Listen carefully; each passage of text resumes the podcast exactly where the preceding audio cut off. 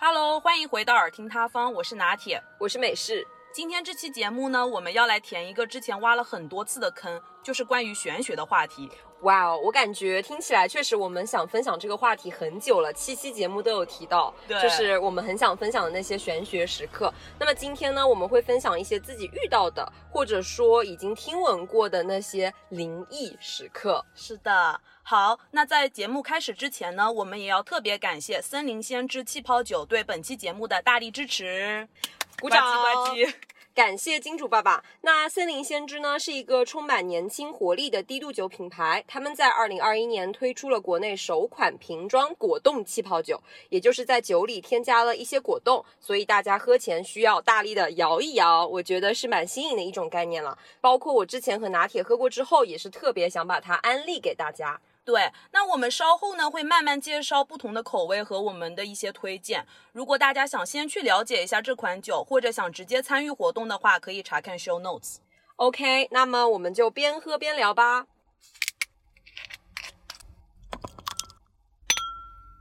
好的，那么我们先分享我的第一个故事。这个故事呢是来自于我妈的闺蜜的分享。这个呢应该也是算我妈闺蜜的亲身经历吧。嗯是这样子的，是有一次我妈和她的闺蜜两个人出去自驾游，对然后当时我还比较小嘛，所以我是坐在我们那个车的后座，然后我妈是坐在副驾驶，然后那个闺蜜可能在开车。我记得我们在开高速，然后当时在高速上行驶的时候，已经将近是晚上的十点多左右了，应该是我们玩完回去的路上。嗯，然后这个时候呢，也不知道我妈和她的闺蜜是抽了什么风，然后这个时候就打算说一些比较玄学的事情吧，对，因为他们两个都还蛮信的嘛，嗯。对，然后他们可能就有聊到说，哎呀，最近去看这种风水先生啊，哪一些比较准这样子，然后聊着聊着，我在朦朦胧胧的睡梦中就听到他们的话题慢慢的转变到了他们遇到的那一些真实的对真实的哦事件以及时刻。那这个时候我就转述一下，就是我妈的这个闺蜜呢，她们自己家是有一栋新房的，大概几几年的时候买的那栋房子我已经不记得了，嗯但是他们那个房东是独栋的哦，不是特别在市中心的那种房子，就是已经在那种郊区了。然后她，我就听到她跟我妈分享说，这个房子真的很奇怪，嗯就拿铁可以猜一下为什么觉得很奇怪是总是发生一些灵异事件吗？在房子里面？Nope，就更可怕吗？我觉得还好哎，就是。她说他们家当时是一家人，就包括他儿子，然后他们家一家人是住在就是这个房子的二楼的某一个房间，嗯。然后这一个房间呢，它的窗户，你从窗户那里往外看出去是靠近一条马路的，对，因为我有提到是在郊区嘛，然后当时那个区域里面还没有很多人住进去是，相当于每家每户都隔得比较远，嗯。就是房子之间相邻的距离都隔得比较远，对。然后相当于那一段路上是几乎没有什么邻居的，就有点就是独立的那种，与世隔绝嗯，比较安静，然后旁边又有一条马路，嗯。平常白天都很正常，就是都是车来车往的，就都很正常，哦所以就是他也没多想，然后也觉得这个房子可能没有什么问题，嗯，然后他们住进去之后，哎，就他先生吧，可能就发现每天晚上，嗯，可能他先生睡得比较晚，就睡眠质量不是很好，嗯就每天晚上基本上过了十点钟之后，他就说他经常会听到窗户外面，就是房子的外面很吵闹，嗯就这种吵闹的感觉呢，据我妈那个闺蜜自己讲哦。她觉得就是那种车水马龙的吵闹感，就是 be like 好像身在闹市，嗯她都能描述出。她说这些声音里面有车驶过的声音，人在讲话的声音，街贩叫卖，对对对，街贩叫卖的声音、就有这种声音，你知道吧？就这个声音绝对不是一种，嗯，也不是谁就是偷偷在讲悄悄话那种声音，是很吵闹的，就是你就好像在一个闹市区的那种声音，嗯然后你的房子就在它旁边，就在那个闹市区旁边，然后你能待在家里听到那种闹市区的那种声音，对。然后你知道最奇怪的是什么吗？对。就是他们刚开始住进去的时候，晚上听到，真的以为会不会就是外面真的就是这么热闹，对对对但是有一个小摊对，有小摊小贩这种，但他们就觉得很奇怪，因为白天的时候分明就是一条大马路，嗯就是这个车就是在马路上开，然后旁边根本也没有电什么的。然后有一天他先生就很奇怪嘛，然后就起来走到那个窗边去看，那个声音还在，但是外面就是只有路灯，哦黑乎乎的一片，就是只有路灯，什么都哦没有，连车都没有。然后就有那个小贩的叫卖声，就各种声音，哇，天哪，对，非常的离谱好。可怕。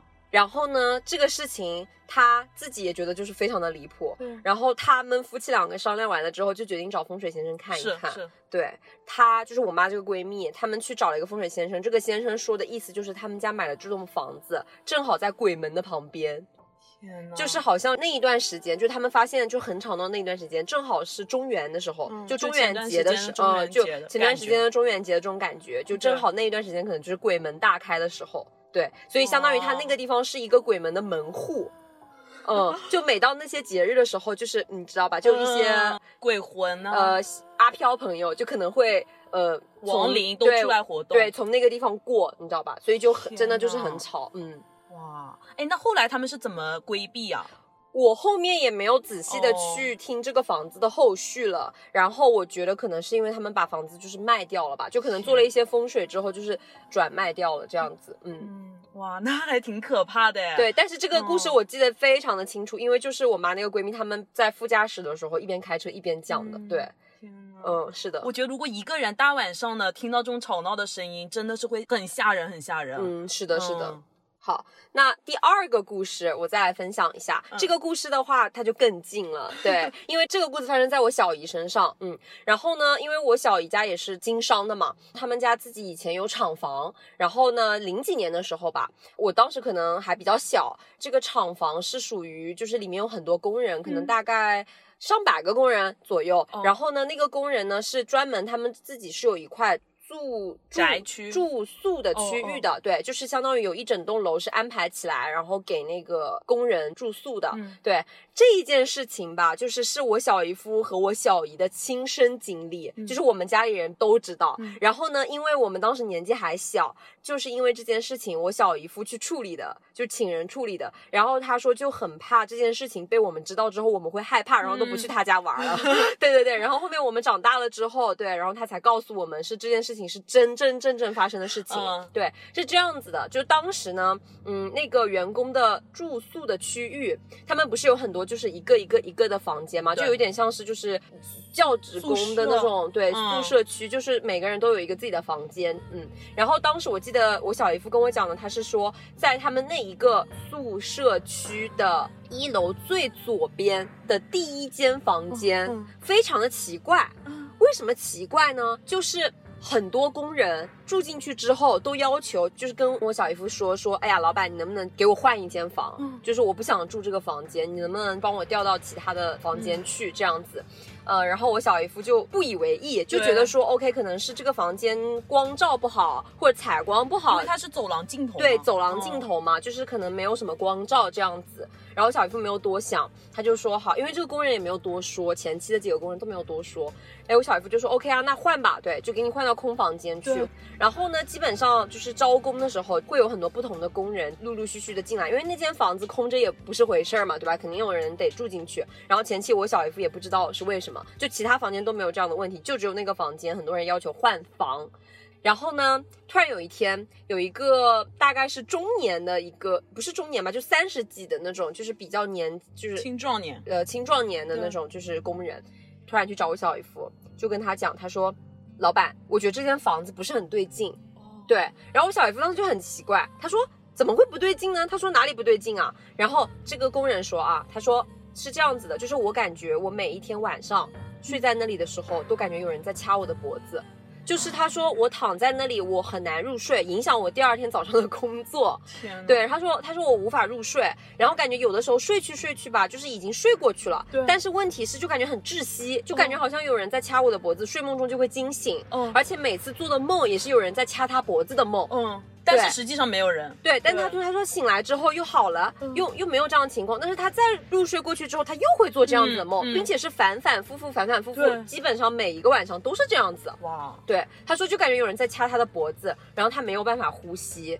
然后我小姨夫那个时候就觉得说，呃，是不是他自己单人的问题，也没有说特别的当一回事情。后来就是这个工人，他可能也是比较爱聊天的那种，对，然后他可能就是跟那些工友啊，就是换过房间的那些，就是有聊天。结果你知道吗？他们就是聊完了之后，统一去找我小姨夫讲，就发现每一个人都有这样的问题。啊，可能是前面几个工人他们可能胆子小，嗯然后或许也有一些人他不信这些，觉得他可能是自己的觉得对，可能觉得是自己太累了的错觉。结果没想到大家都是这样，只要住过那间房间的人，无论男女老少都是这样子的。口径统一了，口径统一，就都说是晚上，呃，睡觉睡睡睡，就感觉有人在掐他们脖子，就是无法呼吸这样子的一个情况。然后这个时候呢，我小姨夫已经开始当一回事情了，对但是他怕我小姨会害怕，嗯所以他没有跟我小姨讲说，哎呀，工人都有来反映这间房子的情况。但是呢，他就想说这个事情不能不处理，对吧？所以他就找了一个当地呃一个小有名气的，也是一个风水先生吧，然后过来就是挑了一天日子，让他过来帮忙看看这个房间出了什么问题。嗯对，结果你知道吗？这个风水先生说，他说晚上睡觉感觉有人掐脖子，这是必然的。为什么呢？因为当时这一间房子前几年。就是我小姨夫他们在厂区还没有在那边的时候，对这个房子里面有一个人上吊了，一个工人上吊了，哦，窒息而死，对，然后可能就是因为之前他就是上吊完之后就没有对这方面进行相关的处理，清理，对对对对，然后直接就是把这个厂区就是盘给下一个工厂了，这样子。对，然后我小姨夫他们进来之前也都完全对此事不知情。对，然后他得知了这件事情之后，他就去求证了。他自己哇，对我小姨夫也是一个嗯 非常爱求证的人，对，然后他就他就去求证了，结果发现真的是这样子。就是之前的那个厂房啊，就是那个工厂上吊的人是一个女生，大概是十九到二十岁左右的样子。嗯然后她当时上吊的原因就是因为情感问题，嗯，导致的就是她可能有一些想不开，然后就在房间里面上吊了。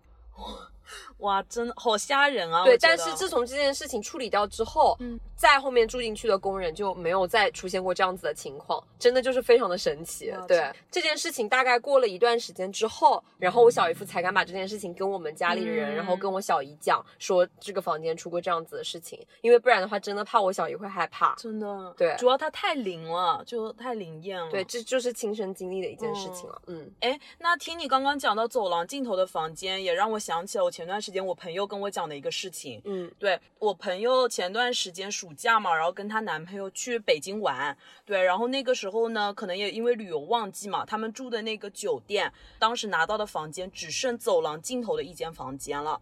但是呢，当时他们上到那一层之后，发现隔壁都是有住人的，他们当时也就没多想，就是说哦，反正这么多人住在附近，就算走廊尽头，因为走廊尽头就大家都有听说一些不好的事情嘛，反正就两个人都没当回事。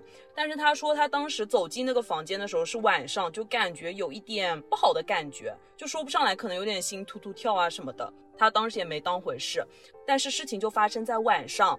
他们当时从外面吃了夜宵啊什么的，回来之后就入睡了嘛。但是他说凌晨的时候，他突然感觉有人在给他盖被子，哦，他迷迷糊糊的睁开眼睛，就没有说完全睁开，就迷迷糊糊可能看了一眼，是不是她男朋友在给她盖被子啊？对她当时也觉得迷迷糊糊睁开眼，好像是有一个人，可能是因为她躺在那里这样子仰头看，可能就觉得那个人挺高了，在给她盖被子嘛。对，然后她当时第一反应就觉得哦，肯定是她男朋友，然后她就又闭上眼睛就继续睡了。然后第二天早上起来之后，当时她在化妆，然后不知道怎么了就提到这件事情嘛，就说哦，昨天晚上是你怎么还起夜了？是睡不着还是给我盖被子什么的？但她男朋友就说完全没有啊，她男朋友说昨天晚上睡得挺好的。就根本没有起夜过，而且她男朋友当时就发出了一个疑问，说如果我给你盖被子，我为什么不直接在床上给你盖？我为什么要起来走到你的床边，我再给你盖，呢？好吓人啊！对 天呐，对，这然后我感觉这个个事情的吓人程度不亚于，就是你就是睡觉睡着睡，总感觉有人在床边哦看看你 我晚上有的时候真的会有这种感觉，但是我完全不敢睁眼。对，然后他当时就兴冲冲的过来跟我讲，也不是兴冲冲吧，反正就是有点害怕的来跟我讲嘛。对，然后我当时也特别害怕，因为他当时跟我讲的时候刚好是晚上，我真的就是完全都不敢跟他再讲下去。然后他就一直在猜说那个人会是谁，但是但是其很实吓人。不是朋友们，你们换个角度想想，嗯这个阿飘还挺温暖的，还给你盖个被子，怕你着凉吗？这是什么、啊？好吓人啊！对我感觉怎么说呢？就是刚刚有聊到，我们说这个感觉好像睡觉睡睡睡一半，有人在床边盯着你。但是我自己本人，我真的就是也有一个这样子的经历，是这样子的啊。因为我们家在我小的时候也搬过呃好多次家这样子，然后我记得有一次在以前我们旧的家里啊，那个旧的家里呢是一个就是卫生间，对，我每一次在那个卫生间里的时候，就是我趴下去洗脸或者刷牙的时候，我总感觉有人在旁边看着我，就是你知道吗？肯定大家会觉得说，哎呀，那这有什么嗯奇怪了，对吧？有一些人就是你知道，有一些网上的视频总是会说说，哎呀，感觉好像你每次趴下去洗脸的时候看不见的时候，就怕有人在背后暗杀你什么的。不是这种感觉，最奇怪的点就在于我只有在那个卫生间里，我才有这种发毛的感觉。但是，一旦就是我洗脸刷牙，就是被往下扑，然后去做这样子的一个动作的时候，或者我眼睛闭起来在那里洗脸的时候的这个动作，在其他的洗手间或者在其他地方的洗手间都没有这个感觉，就只有在那个洗手间里面有这种发毛，别人盯着我看着我刷牙的感觉，而且并且我能很。清楚的，嗯，感觉到那个目光的投射是来自于我后脑勺的右边，就是右后方，感觉有人在盯着我。天呐，非常的奇怪，对吧？然后呢，我当时就是在想说说，哎呀，是不是我年纪小，我有被迫害妄想症啊？就是我在想说，是不是我这个太严重了？然后我每次洗完就会跟一阵龙卷风一样，唰的一下跑到我妈那边去，说刷完了，刷完了。对，然后我妈每次都说怎么这么胆小，自己一个人刷牙都不敢。然后我每次晚上都不敢去那个洗手间自己刷牙洗脸。对。然后呢？后面我才发现这个事情并非空穴来风啊！也有人在那里发生什么事情吗？没有人说发生什么事情，但是呢，我妈有一次就是去找相关的人士嘛，对，然后看这样子。他事先这个人哦，他事先完全不知道我有这样子感觉，然后我有这样子的感觉，我也从来都没有跟我爸妈讲，然后我一直是以为我自己心里有在想太多，对，就是想多了，是我自己心里在作祟。但是呢，当时那个人看完之后，他直白的指出，那个洗手间有一个阿飘一直在那儿啊，对，而且他还能说，他说是一个中年人，是一个中年的阿飘，一直在待在那个洗手间，他也没有出来过，他也没有走，就一直在那个洗手间。哦，所以真的就是有人在看。对，然后呢？当时我妈也没有跟我讲，但是你大家知道最可怕的是什么吗？就是她看完了之后，她说有办法解决，然后我妈也没有跟我讲这些所有的经过，因为她也怕我会害怕。对对对。结果你知道吗？就请了一个这样子的专业人士，在大半夜的时候到家里来，呃，施法一样，这个是能说的吗？就是做一些相关的活动，对，然后就是感觉真的很吓人，因为是在晚上做相关的活动，对，然后在那个洗手间做这个相关的活动。然后我妈也没有跟我多说，结果也是就是后面就大概过了四五个月之后，我妈才跟我讲说，呃，洗手间怎么怎么样。我当时满脑子第一个想法就是我操我操我操！我说真的怪不得感觉有人在盯着我呢。但是你知道吗？确实很神奇的是那件事情过完之后，我再到那个洗手间洗脸刷牙，再也没有这种感觉了。哦，好灵啊！好吓人啊！就非常的奇怪，真的。但是这件事情随着我长大之后，我已经开始慢慢淡忘了。但是真的就是，嗯，对，哎，那你还别说，哎，我有的时候就是晚上很晚，比如说熬夜完了之后去上完厕所回自己的房间，关上门的时候，有的时候有一瞬间就总觉得我房间里站满了人。就你们会不会有这种？好吓！真的有没有听众会有这种感觉？我没有，我举我先举手，我没有，我真的倒吸一口凉气，真的我没有。你这个真的比我这个更是重量级哎，我感觉。但是我不知道是什么情况。拿铁老师，你赶紧请人看一下吧。对，所以我每次就赶紧上完厕所，就相当于闭着眼一样爬回床上，赶紧闭上眼睛，闭上眼睛之后就会好很多。嗯，我猜现在我们的听众朋友可能单独在听呢，就是赶紧把自己捂在那个被子里，后背 发凉。有没有人是在晚上的时候听啊？这一期我们放一个那个警告好了，没有建议晚上时候听是吧？你好 命。OK，那下一个吧，下一个好了啊，来一个 稍微程度没有那么严重的吧。嗯嗯。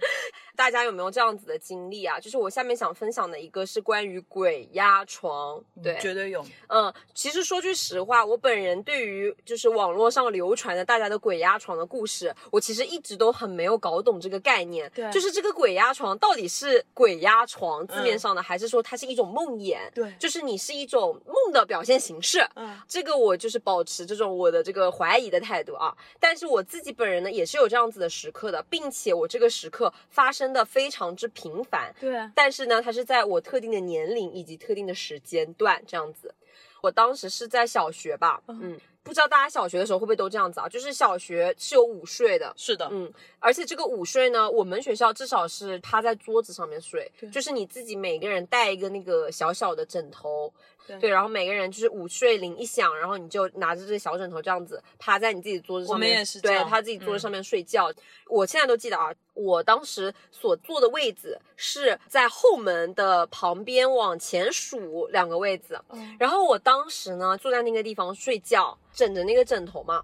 我真的就是睡着了，但是睡到后面的时候，我是真真正正的听到了午睡起来的铃声打响了。然后呢，我身边的同桌起来了，对，全班同学都起来了。嗯，该去上厕所的上厕所，该开始嬉戏打闹的开始嬉戏打闹。因为大家知道午睡铃声响了之后，将近有十分钟的时间，相当于是课间，就可以给大家去装水啊，是的，上厕所啊，这样就可以准备下午的第一节课开始上课了。对。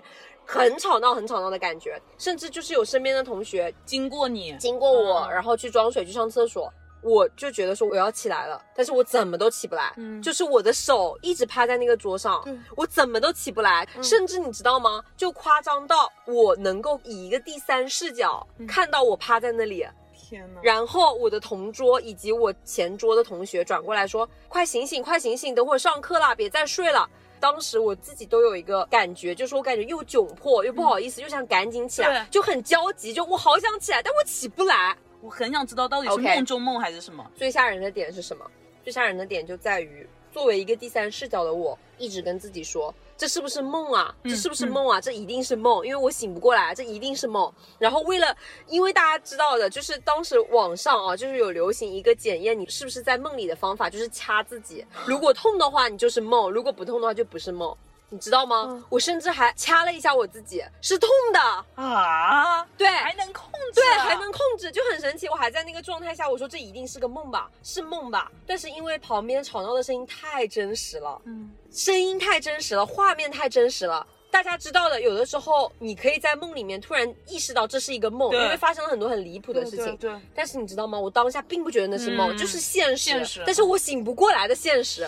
然后我一直掐我自己，我说我怎么都起不来，我还掐了，我说 OK 很痛，这绝对不是梦。然后我就说快起来，好窘迫啊。嗯。天呐，那后面怎么办呢？而且最诡异的事情就是，大概我在那个里面挣扎了十多分钟，嗯，第二个铃声又响了，就上课了。不是，是第二个午睡响的铃声，它又响了一遍。啊！这个时候我起来了，然后我满头大汗，我有一种从哪里挣脱的感觉，然后发现之前那个就没有发生，哦，就是大家都还才刚刚起来，对，很吓人。而且我跟你讲，这一个类似的这种情况不止一次，除了在午睡的时候，我有的时候晚上也就会，但是是我年纪稍微大点，可能上了初中啊什么的时候，对对。然后我晚上躺在那个床上，这个晚上的梦魇更可怕，就是梦魇就是梦在。很想起来，但是我起不来，就是感觉我的身体不受我控制。我想起来，我起不来，但是我的面前有鬼脸出现啊，就是那种描述不来的鬼脸出现。嗯，然后我当时就是吓得我很想起来嘛，很想惊醒，但我又惊醒不过来，就只能害怕到在那个当下的那个时候，我就一直跟自己说，OK OK，就是梦，就是梦。哇，那都很难解释到底是梦还是现实啊？对，但是，嗯，我之后有在网上查过相关的啦，就有一些人说这可能是压力过大呀，然后说可能是心理学上说可能它就是一种压力梦，对，压力梦就是一种梦魇的形式，对，这样子，嗯。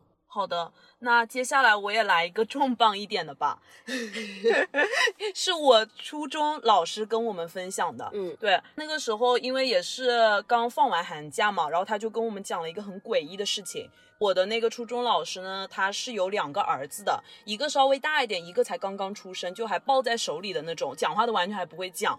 然后呢，那一年确实也是没有办法。他说他其实一直都是不太提倡把这种新生儿抱到去上坟的地方的。哦，是的，对，有一些地方会有这样子的。对对对，我们这边会有这种说法的。但是那一年大年初一呢，实在是没有办法，因为当时他的老婆好像是有什么很紧急的事情，所以他被迫要带着两个儿子到那个老家去，然后被迫因为没人看管嘛，要带去上坟，就一起。然后呢，那个小儿子抱在手里的时候，刚刚开始去上坟的路上都是挺好的，走那种山路嘛什么的。但是呢，就到了那个上坟坟头那里的时候，那个小儿子突然开始哇哇大哭，就毫无征兆的，就他明明本来都是哎好好的自己在那里似睡非睡，马上就要睡去了，奶啊什么的都喝的饱饱的，就按道理来说是一点问题都没有，但是就到那个坟头那的时候，突然开始大哭，然后怎么都控制不好，然后呢，当时那个小儿子当天晚上就发了高烧。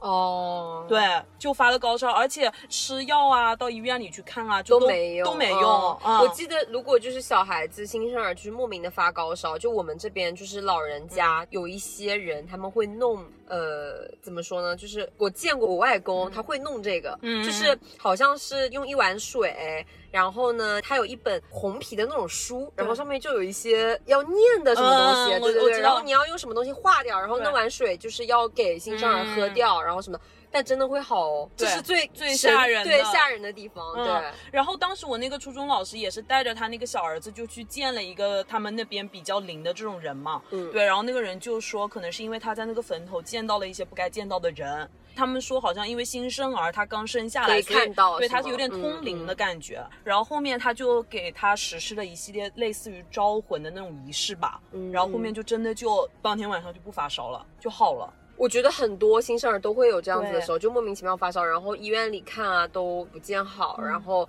也没有说医生说有其他的什么问题这样子，然后就通过这样子的方式，他就莫名其妙真的会好。对对对，我跟你讲，就是我妹前段时间也是这样子的，呃，大概是前几个月吧，就她突然有一段时间也是毫无征兆，那个时候也没有流感啊什么的，就突然发烧了。然后呢，就是我们都会把我妹送去那个小儿推拿什么的，就通过 推拿的方式就让她缓解一些嘛。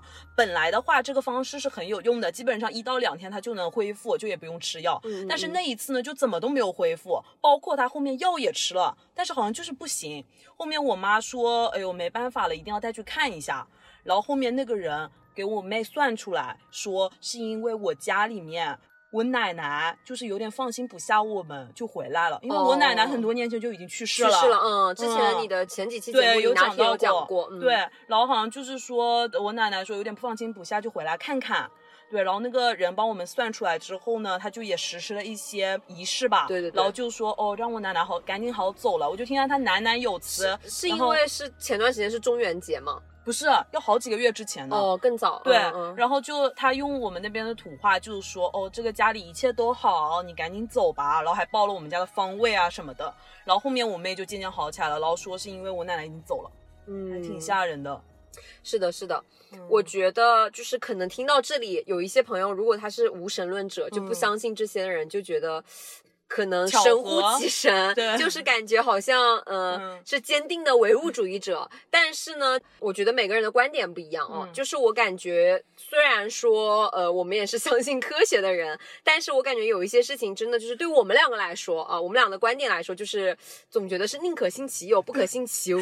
主要有的时候不得不相信，对，太因为真的没有办法解嗯释，有的时候，嗯，对是的，我记得我小的时候，我奶奶也是会念这种招魂的东西的。嗯她跟你外公还不太一样，它是要放一碗水跟一个根筷子，然后在那里呃，是的，是的，是的，哦，也是因为因为我也想，因为你提到你妹妹有发烧嘛，然后我弟弟也是，就是我弟弟很小的时候，就还抱在手上的时候，我还帮他念过呢。因为我记得当时好像说那个咒语要念好多遍，对，然后就是必须要念到多少遍才行。然后当时就是说的是好像可以由不同的人，就是嗯同一个家里的不同的人念哦。呃，因为我弟也是发烧，然后也是先去的医院哦，就是先去的医院，就是都看了没问题。但是你知道小孩子一直发烧的话，也不是一个好的事情对啊对啊因为会影响到他的各种免疫系统啊什么的嘛。就很着急，然后就是家长肯定都愿意，就是啊，医院看了都没用，药也吃了，瓶也挂了，嗯，不如就试试看喽，对吧？当时我也帮我弟念过了，就是念了几遍，然后后来我弟喝下去之后，确实就好了。哦，是吧？嗯，是，的，是的。嗯但是我觉得这个可能很常见，就是嗯中国的各个地方好像就是古法里面好像都有这样子的一个类似于叫魂的感觉。对对 OK，那最后在上趴我们再分享一个吧，倒不是说灵异故事啦，就是感觉好像不知道大家会不会有这样子的经历，就是当你去一些地方出游旅游的时候，呃，然后你住到某一些酒店的房间，你会有一点点无法入睡。我觉得倒也不能说是认床吧，因为我们在南方嘛，然后大家都知道南方的传统旅游景点里面是会有一些古镇的，对因为我们是江南水乡的那种嗯感觉，然后会有一些古镇，然后。后呢，古镇这个政府可能在开发旅游的时候，会把一些很老的那种老旧的宅子，把它重新对古宅从人家家里就是手里、呃收过来，然后再翻修，打造成旅游的宾馆，这样子就是可以给大家提供住宿的。然后当时呢，我们也是一家人去古镇里面，因为我们自己家就是有这种老宅子的，这种老宅子是就是 literally 从民国到现在的那种老宅子，而且是个那种有天井的那种，类似于北方的四合院一样那种感觉啊，但不是，但是因为那个天井下面它是有一个很大的水缸，是它是有一个天井的。然后我妈他们从小就是在那种老宅子里面长大的。也说来话长，就我妈的奶奶，嗯她确实是就是在那种老宅子里面上吊的，哦，对。然后我妈还就是看到过，对所以我妈一直就是对这种老宅子，可能就是知道它背后可能历史比较久了嘛，它会发生一些这样子的事情，嗯对。然后呢，嗯就是我们当时去古宅住嘛，然后当时我们住的时候，我是一个晚上睡觉就是必须要把所有灯都关掉的人，因为如果有一点点光亮会影响我的睡眠。嗯然后当时呢，就是我们分明就是订了大概两三个房间，但是睡一半，我妈和我小姨全部不约而同的跑到我那个房间来，哎呀，她说我们今天一起睡吧。然后我很哦奇怪，嗯因为我妈是一个属于那种大家睡觉都不要粘着她，对因为她只要但凡是粘着她一点，她就会把你吵醒，就说哎呀你这个睡姿怎么这样那样的，对，就是跟她睡基本上睡不好觉的。哦然后我妈也不喜欢跟别人一起睡，嗯，所以她就是突然跑到我房间跟我小姨一起说，哎呀我们一起睡吧这样子。很反常，很反常。然后我当时我都没多想，你知道吧？我就觉得就是一个古建筑嘛，就有一个特色的这种酒店，然后我就就睡喽。然后我就想说，你怎么不把那个灯关掉啊？我就把那个灯关掉，我说不关我怎么睡啊？然后我妈当天晚上发大火，她说关什么灯啊？他说干嘛要关灯睡啊？然后他也不跟我讲，然后我只要多问一句，我说干嘛不关灯？我只要多问一句，我妈就说别啰嗦了，赶紧睡。嗯，然后我发现我妈当天晚上就一直刷手机，就一直不睡。就我本来不怕的，你知道吗？就被他这样反常的一搞，我都直接发毛，你知道吗？一整个有爆炸。然后当时那个古宅的呃，它的装修也是挺有特色的啦，就是 be like 只有一盏台灯在床边，就那种昏暗，很昏暗，连头顶的吊灯都没有。就是你天黑了之后，你只有一盏床头的灯，对。然后吊灯也没有，然后整个宅子就是那种老宅翻修，它还保留了一大部分老宅的特色，然后就一点现代跟古代相结合的那种感觉，然后这样想回去确实还挺吓人的。很像 就是那个笔仙的那个电影里啊，面对对对对对，有一点像，嗯。然后我也确实大了之后有回到我们家自己的那个老宅子去过几次，很吓人，确实很吓人。你知道为什么吗？就是那个老宅子里面窗户都已经破了，就是以前都是那种古的那种雕花的那种，嗯它的那个窗栏啊什么都是木头的，是雕花的，然后还挺精致的啊。我当时回去看的时候，有一个过节的时候嘛，然后跟我妈他们一起，哎，就说去老宅子看一下。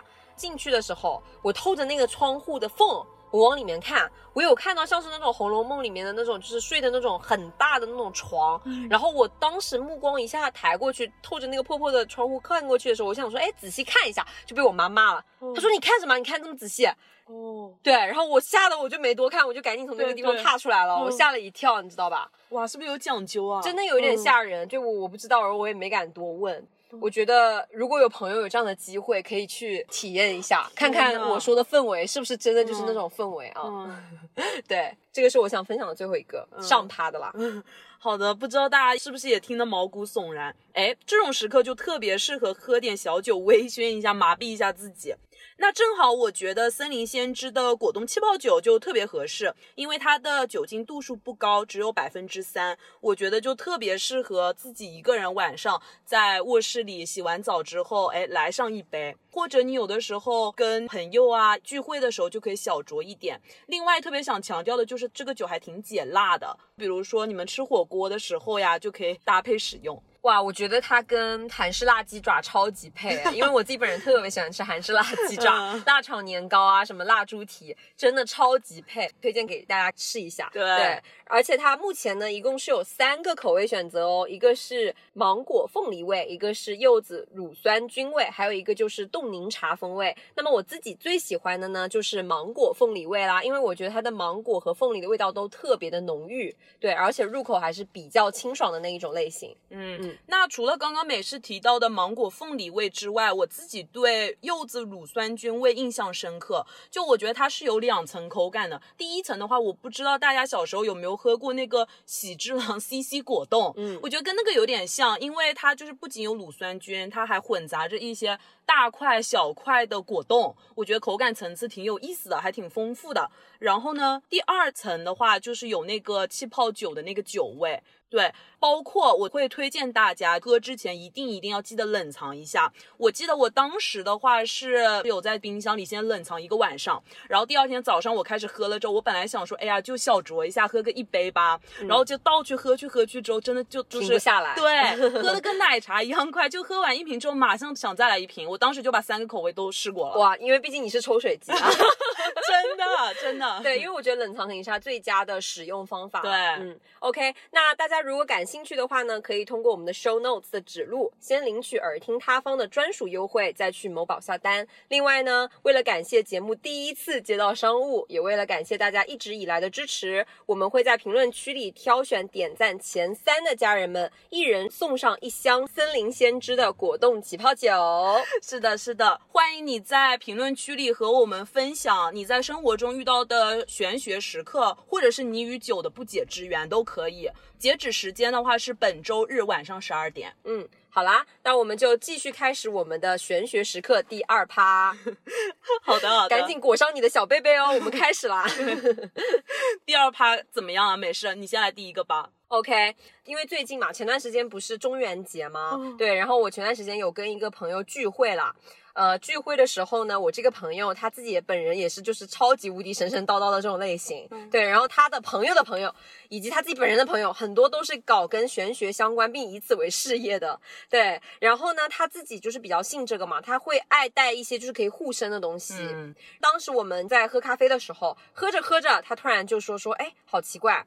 因为我们当天聚会正好是中元节的第二天，然后他当时就说说，哎呀，好奇怪，我昨天的时候手链突然断了，就是他有带一个我不懂啊，不知道是朱砂还是什么的，就可以防身啊，就是庇护用的吧，对。对对对。然后他说他当时很奇怪，他自己本人的手链断了不奇怪，奇怪的是，因为五行里面不是有属，就是每个人都有自己的属性嘛，嗯。他当时好像是跟我讲说，我有点忘了，他是属火还是属属土的，嗯，对，然后他当时说跟他一块儿也是搞这个相关方面的一个朋友，也是这个属性的，同属性的。然后呢，他们两个都同时戴了庇护用的嗯这个属性的手链，嗯然后他们两个呢在同一时刻断掉了。啊，为什么呢？他是这么说的，他本人也是跳街舞的嘛，嗯他是街舞老师，他街舞课下课之后，他去洗手间嗯上厕所，然后他当时就是去了洗手间的最后一个位置，对，然后呢，他上着上上到一半，突然间那个手链就断掉了，直接冲到马桶里冲走了。啊，有人哎那就就不知道是什，么对，他就冲走了。然后他自己本人也是，就是特别相信这种东西的人，嗯对。然后他当时就哦毛骨悚然，然后他赶紧从那个洗手间就出去了。然后他马上就是跟他另一个朋友，就是刚刚我提到的手链也断掉这个朋友嗯吐槽嘛。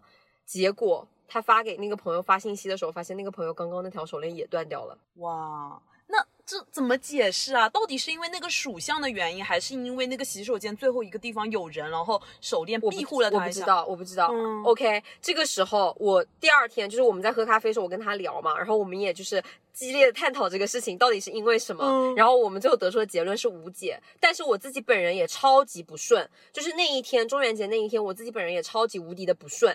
这个不顺就真的我不顺到就是喝口凉水都塞牙那天，就我嗯真的感觉就是我那天就是不应该出门的。我感觉是不是也跟我的属性有关啊？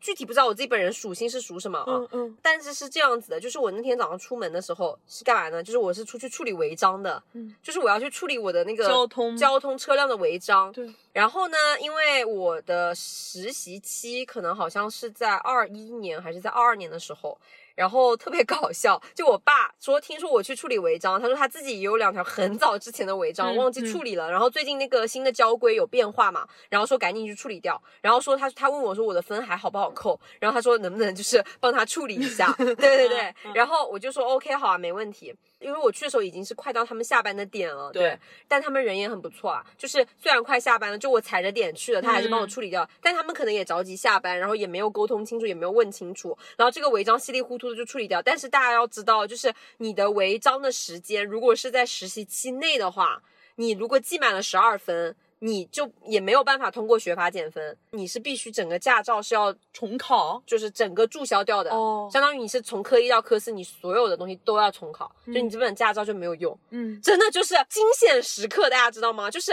我当时不知道，然后工作人员也没有没有仔细的查查看查看，也没有问嗯清楚，就可能着急下班。然后我自己本人我也不知道这个事情，嗯然后当时就是直接就把我爸那个分也提交上去了，然后我的那个分我也就直接弄上去了，结果就正好满十二分。天哪，然后那你知道吗？我当时那个交管系统上马上就收到了说你的驾照注销这个信息，但是我当时一看到的时候，我整个人都惊了，然后赶紧给工作人员看，然后他当时就说哇完蛋完蛋完蛋，他说没有搞好这个事情，嗯然后他嗯赶紧帮我提交了那个违章撤销，对这样子对提交上去，好在也快了，对，然后后面就是有惊无险，哦，但是就是很不顺，莫名其妙。这是不顺的第一，然后结果到后面我身份证也丢了，驾驶证也不知道丢哪儿了，虽然都可以补办了，最后倒是有惊无险，但是那天真的超级无敌衰，天呐，对，但是我第二天起来之后就整个运气无敌好，哦但是我就那一天超级无敌衰，超级奇怪，嗯我那一段时间都没有那么衰过。那我觉得应该跟这个属相相关哦。对，然后我当时就是第二天跟我那个朋友聊嘛，然后他也说是就是感觉那天就很衰，嗯、这样子。哇，好好，那我来分享一个吧。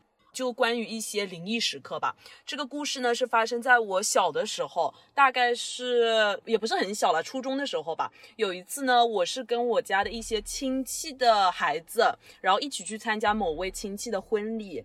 然后你知道吗？那个时候小孩子嘛，就对婚礼上面的这种吃席啊什么的就不是特别感兴趣，所以在大概吃到了可能还有半个小时多结束的时候，我们就想说，哎，出去先溜一圈，就看看这个酒店里有什么，因为那个是一个新酒店嘛。然后当时呢，我们就到了电梯里面去。当时我跟她两个女生嘛，嗯然后就到电梯里面去之后，那个时候我们是在一楼吃饭的，所以我们的楼层是在一楼。然后呢，我们注意到那个地方除了一楼，然后有负一层，然后一直到楼上有五层。哎，我们就想说，那就去楼上的包厢去看看吧。所以我们当时就是摁了三层，因为那里显示是包厢。然后呢，当我们按了三层之后，它电梯门就缓缓关上了。我们就还在那里聊天，就觉得什么事情都没有嘛。但是你知道吗？奇怪的事情就来了，他没有上三层，他去负一层了。就当时他电梯门哗的一下打开，哎，我们说怎么外面全黑啊？然后我们抬眼一看，负一显示着。我靠！然后我们按的，然后我们按的那个三层那个按键也不亮了。不亮了，哦它就直接黑了是吗？对，就是到负一层，然后外面就是一片漆黑。哇，这个最吓人了。嗯，然后我觉得可能是不是因为它是新酒店，所以负一层还没搞好，还是怎么的？哦，就是荒废的，嗯就还在搭建，然后也没有人，就是满地的废料那种感觉。看不清，很黑，黑到就是完全看不清地上到底是桌子、凳子还是废料，一点都看不清楚。我们当时吓坏了，就是赶紧摁那个电梯的那个关闭的那个，怎么都不关是吧？对，怎么都关不上，就是。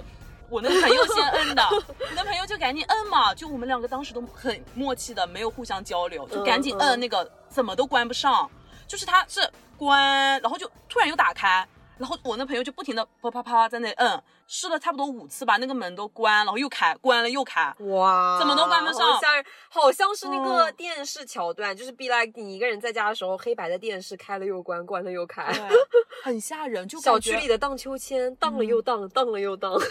真的。然后我当时就想到那个兰可儿的电梯事件嘛，哦，嗯，我就想到说是不是外面有人在摁，哇！我当时吓坏了，然后就赶紧摁那个三楼，我就想说他摁他摁那个关闭，然后我摁那个嗯三楼，我想让他电梯赶紧上去。OK，在大概又尝试了一两次之后，他电梯终于关上，然后去了三楼。然后三楼就是正常的包厢啊什么的，我们就赶紧出去了，就不敢再坐那个电梯了。后面我们采取了就是楼梯下楼的方式，很吓人。我到现在都还记得，我也不知道到底是不是门口有人在那里，还是不知名的生物在那里，还是只是单纯的电梯坏了，还但是是为什么它会下去、对啊？不起，我有一个不道德的想法，是不是就是这个电梯可以人为控制啊？然后 like 有一个保安在值班的时候很无聊，哦然后再好是了，然后再逗你们玩。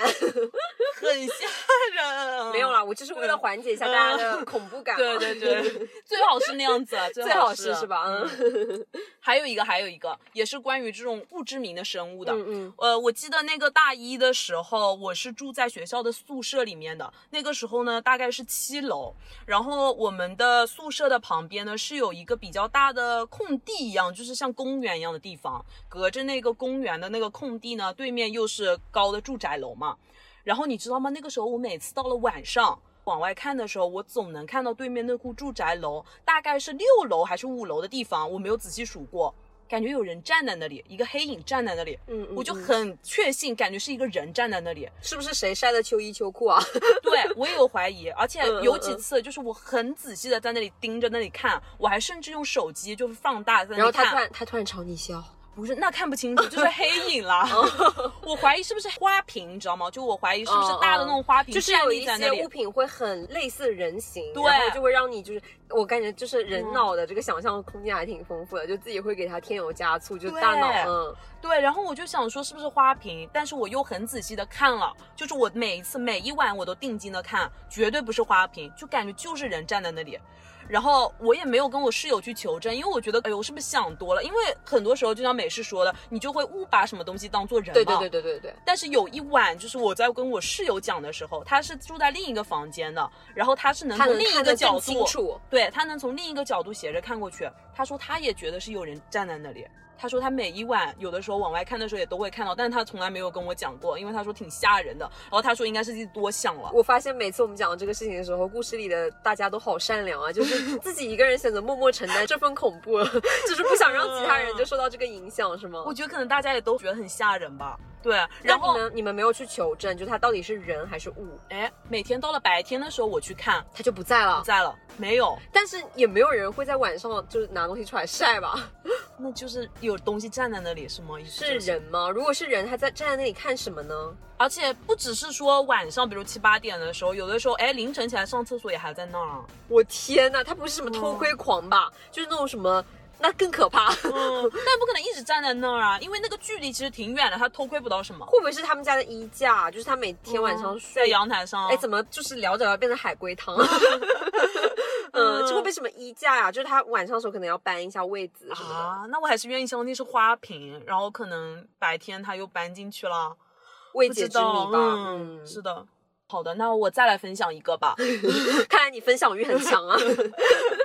这个的话没有那么恐怖啦，是关于玄学类的，嗯嗯，就是跟刚刚美式那个手链的事情有一点像，是关于物品。嗯大概一年多前吧，就我还在读大学的时候，然后有一天我有一个朋友，有一个课友突然来跟我讲，他说他的手表丢了，然后那接连一个星期他都跟我不停的讲这件事情，因为他说那个手表是他爸送他的生日礼物，还挺贵重的，对，很重要。嗯，对，然后因为我记得很清楚，他每一次出门的时候、上课的时候，手上都会有那个手表。对，然后那一个星期，他就每次都跟我找说他在家里啊，包括他在他朋友家里，就不停的在找那个手表，怎么都找不着。他说他就那一个星期心情都很不好。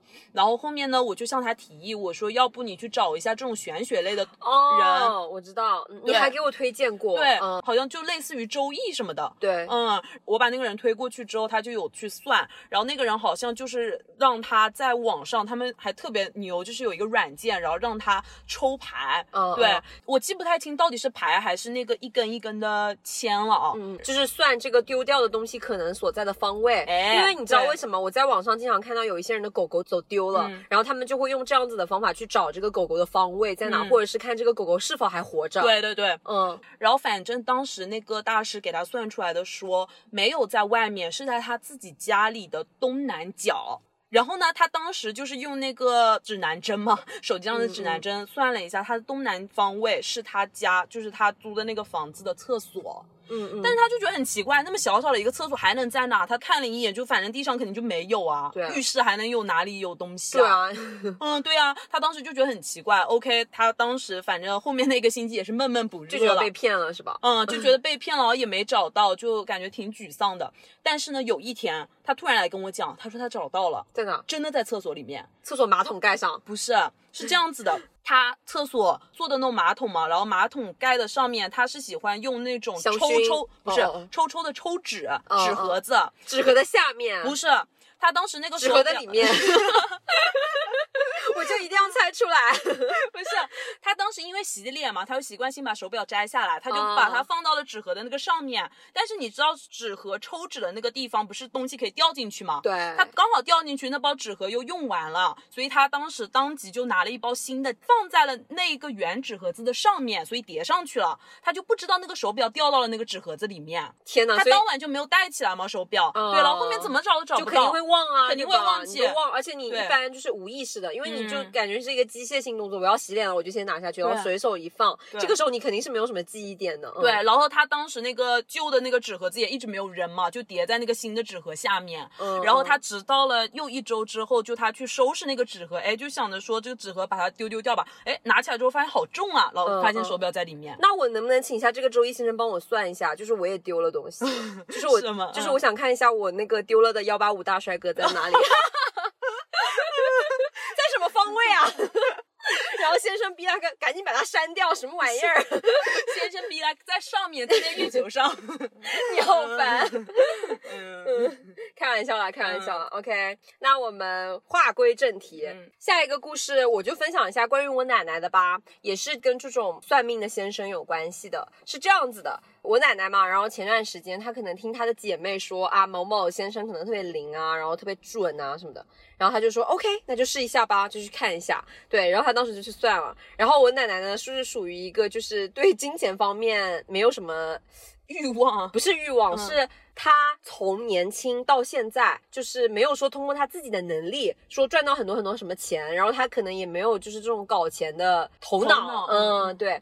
然后呢，他当时去找这个先生算的时候，这个先生就跟他说：“你 就是我奶奶，他说你未来的第几个月，他就具体都说准了月份哦。就比如说，他说你在五月份的时候，你就会有一笔大概几十万的钱进账。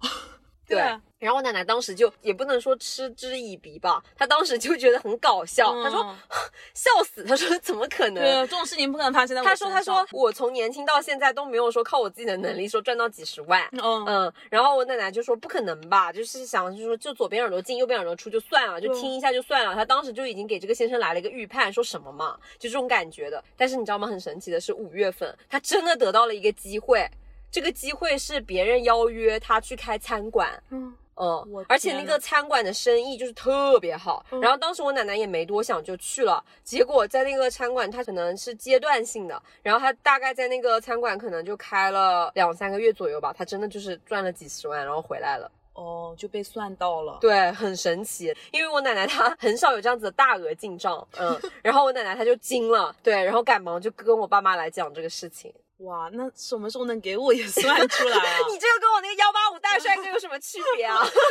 真的哦，在月球上啊，哎呦。好，那我再来分享我这边最后一个故事吧。嗯呃、是发生在去年的暑假吧，就那段时间我回国的时候，因为那个时候我妹开始上一些补习班嘛，然后有的时候我妈就下午没空去接她的时候，会需要我去接她。一般来说我都是走路去的啊。然后有一天呢，因为那个太阳还挺大的，然后我就想着哇，今天肯定很热，我说我不想再走路去了，我想着说要不就骑我们小区门口那个共享单车去吧。但是呢，我当时走到共享单车那个地方，就准备开始用手机扫码什么的时候，我就感觉心突突跳，就感觉一直有一个声音在跟你讲，今天千万不要骑自行车，千万不要骑。然后大家知道，就有的时候会突然就是心心慌慌，嗯然后心悸的那个感觉，嗯。大概持续了十秒左右，就很难受，然后就感觉脑子里一直有那个声音在响，就让我不要骑。但是呢，我真的就是奈何气温太高太热了，对，然后我就还是坚持的骑了。你就这车你是非骑不可是吗？对，然后你知道吗？我当时还是选了那种双人的，就亲子的，因为我当时想，我接上我妹之后，她肯定要坐在前面啊，对吧？你可真体贴呀、对，然后就当时就骑了那个不会是给，她摔了吧？就给你妹摔了吧？不是，你听我继续讲，嗯嗯嗯，我还挺体贴的。这话不能自己说。哦。对，然后那个亲子的，如果大家骑过，它就知道它跟那种普通自行车有一些些不一样，因为它前面有一个小小的位置嘛，所以它相比于普通自行车来说，它是稍微大一点的。嗯嗯嗯就你感觉那个手要伸得更直一些，哦骑的时候有一点不方便了。然后你知道吗？我骑到差不多半路的时候，它天气突然变了。就突然开始下那种太阳雨，哦，就一阵儿一阵儿的。哦嗯 我的天呐！然后我在路上，因为那个时候又没有妆嘛，然后那个时间又有点紧，我必须要马上去了，我就只好就是淋着那个雨，我就把当时的帽子戴上了，嗯因为还好那个短袖是有一个帽子的，我就戴上帽子，我就说，哎呦不管了，赶紧先骑去再说吧。但是你知道吗？就在当时经过一个公园的时候，怎么？为什么你说的说像那种偶像剧开场啊？欧 欧浩辰，欧浩辰，我就想说下一个是欧浩辰要出场了，是吗？在线等一个欧浩辰。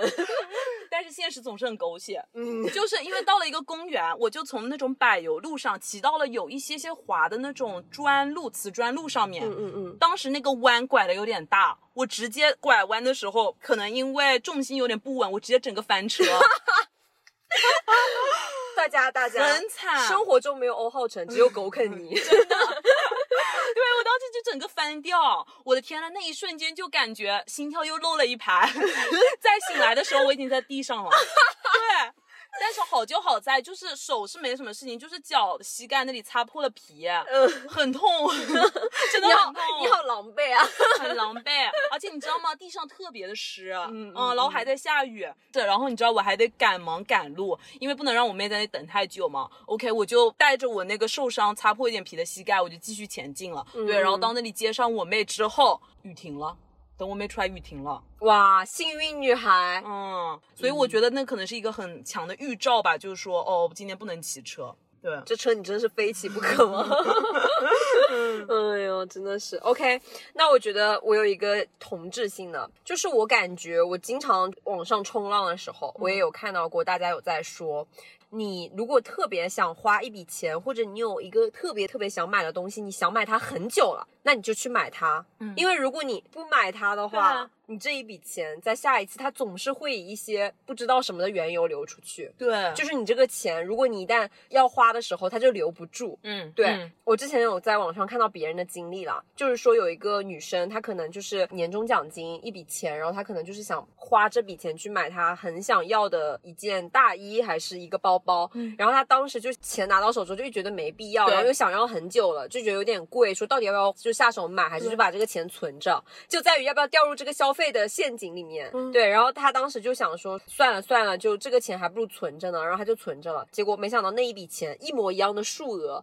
她生病了，好像是啊干嘛，然后反正就那一笔钱就花到了，就当做他的医药费就花掉了。然后在那个帖子下面就很多人在说有类似的这样的经历，嗯，特别是你想存钱或什么的时候，那笔钱总是会以一个其他不好的缘由花出去。对对，就还不如你提前享受的花掉。对，嗯因为我也有看到相关的说什么金钱是流动的，就是 money in and money out，对就它是一个处于流动的一个状态，这样子。嗯、就旧的出去了，新的才能进来。嗯嗯，好了，那我们本期的玄学话题就先分享到这里了。嗯，我觉得我们相关的这个主题可能还可以再做多期。对，对我很想听听看大家的故事，哎，就欢迎大家把自己的玄学事件分享在评论区里，对，对让我们也毛骨悚然一下。